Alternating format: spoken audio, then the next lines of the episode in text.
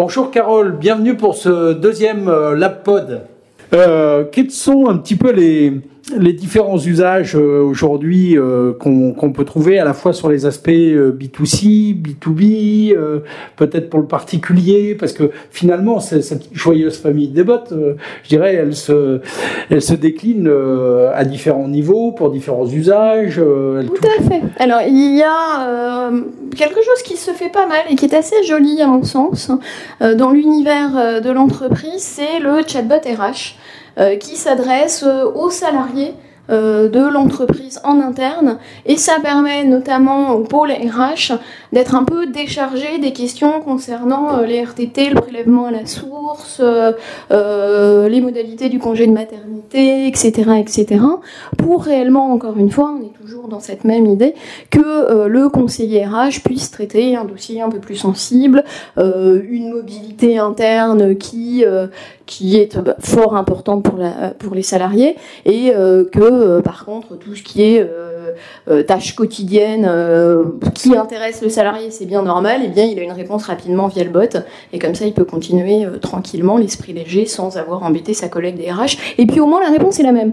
Parce qu'on a tous une capacité à formuler une réponse avec des nuances différentes. Là avec le chatbot je prévois dans l'entreprise une forme de réponse pour une thématique, on va appeler ça une intention, et cette réponse, elle est une et unique, ça permet de parler d'une seule voix sur euh, euh, des thématiques RH un peu faciles, et ça c'est sympa. On a aussi des très très jolis euh, bots dans les musées. Pourquoi ne pas se faire accompagner par un petit bot, alors incarné ou pas, là pour le coup ça peut être euh, une tablette, mais ça peut être euh, euh, une incarnation de, de, de un, robot humanoïde qui me suit et qui m'explique la relation entre certains tableaux, qui éventuellement peut répondre à mes questions si je me pose un problème métaphysique sur la disposition et les lignes de fuite d'un tableau que je maîtrise mal, etc., etc., qui me redonne euh, la biographie, les petites anecdotes un peu sympas du peintre. Bref, c'est chouette parce que ça accompagne la visite vraiment bien sans pour autant euh, gêner le voisin. Et par exemple, ça peut être sympa pour faire revenir les enfants dans les musées. Ça, c'est clair. Alors, c'est intéressant tout ce que tu dis, puisque chez Axis, euh, on a mis un, chatbot en place pour les RH, qui s'appelle Marco Polo d'ailleurs. on ne dira pas pourquoi, mais voilà.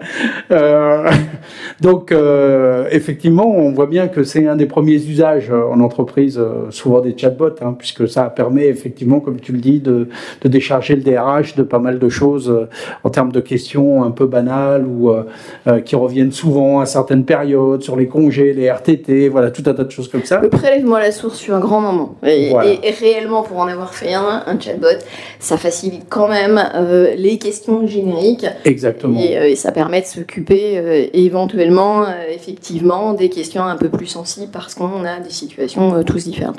Alors, on parle beaucoup des, de ce nouveau canal, euh, parce que finalement ça devient un, nouveau canal, euh, pour euh, à la fois la, communication, pour le, pour le marketing, pour notamment, on parle d'expérience client autour de ces fameux chatbots, voicebots, voilà, notamment dans le retail, dans la distrie, dans le e-commerce, voilà, donc on retrouve ces fameux, je dirais, bots euh, en tant que tel.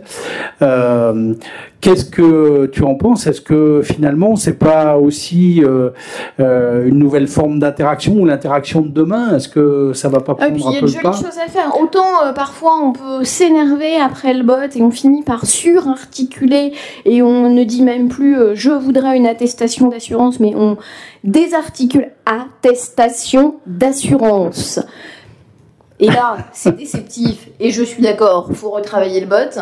En revanche, si on opte pour des jolies euh, solutions où euh, effectivement attestation d'assurance dans une phrase quelle qu'elle soit est euh, comprise, eh ben ça permet de continuer l'interaction, d'obtenir ce dont j'ai besoin et éventuellement ne jamais oublier que le bot peut permettre de parler à, un conseiller euh, humain si euh, vraiment on s'aperçoit que euh, la situation n'est pas débloquable entre guillemets. Mais un bot a un avantage, c'est que si à minuit et demi je me pose la question, je peux la lui poser.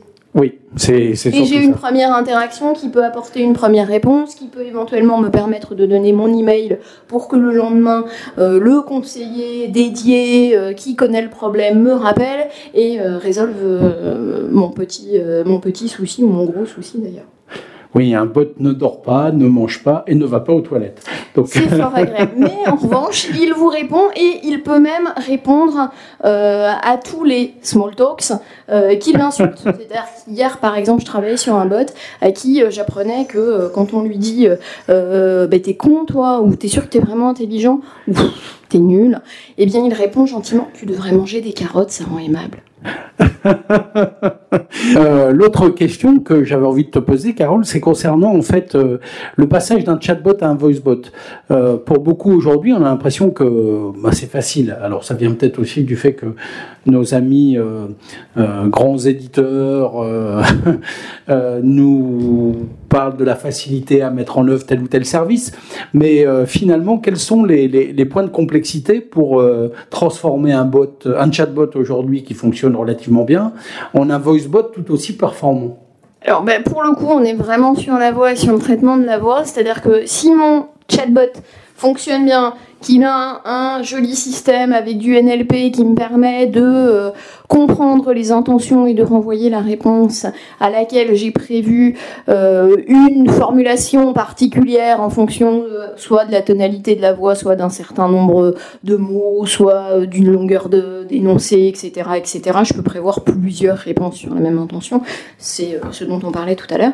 Mais si j'ai ce joli chatbot, je suis bien contente et je me dis, on va le doter d'un système de reconnaissance de la parole en entrée pour qu'il puisse euh, avoir une entrée texte lui, mais que moi, humaine, je puisse garder le son de ma voix. Donc on va passer du flux audio à euh, la suite de mots et il faut donc se doter euh, d'un joli système de reconnaissance automatique de la parole.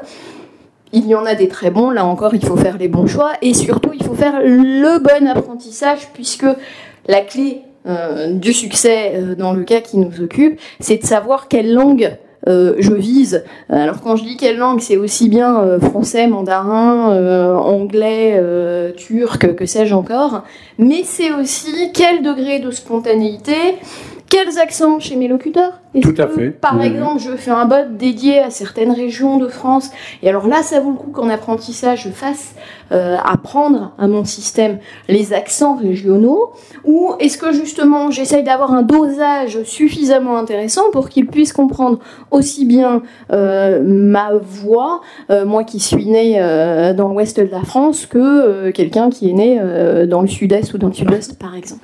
C'est vrai que le français marseillais n'est pas tout à fait le français de Saône-et-Loire. Donc, euh, On voilà, a quelques en plus. c'est à peu près ça. Euh, pardon pour. euh, Et c'est très chantant, très joli. C'est absolument pas un jugement de valeur. C'est très joli, mais il faut l'apprendre au système. Voilà. Eh ben, merci beaucoup, Carole. Et puis à Merci bientôt pour un prochain podcast. Avec grand plaisir. À très vite.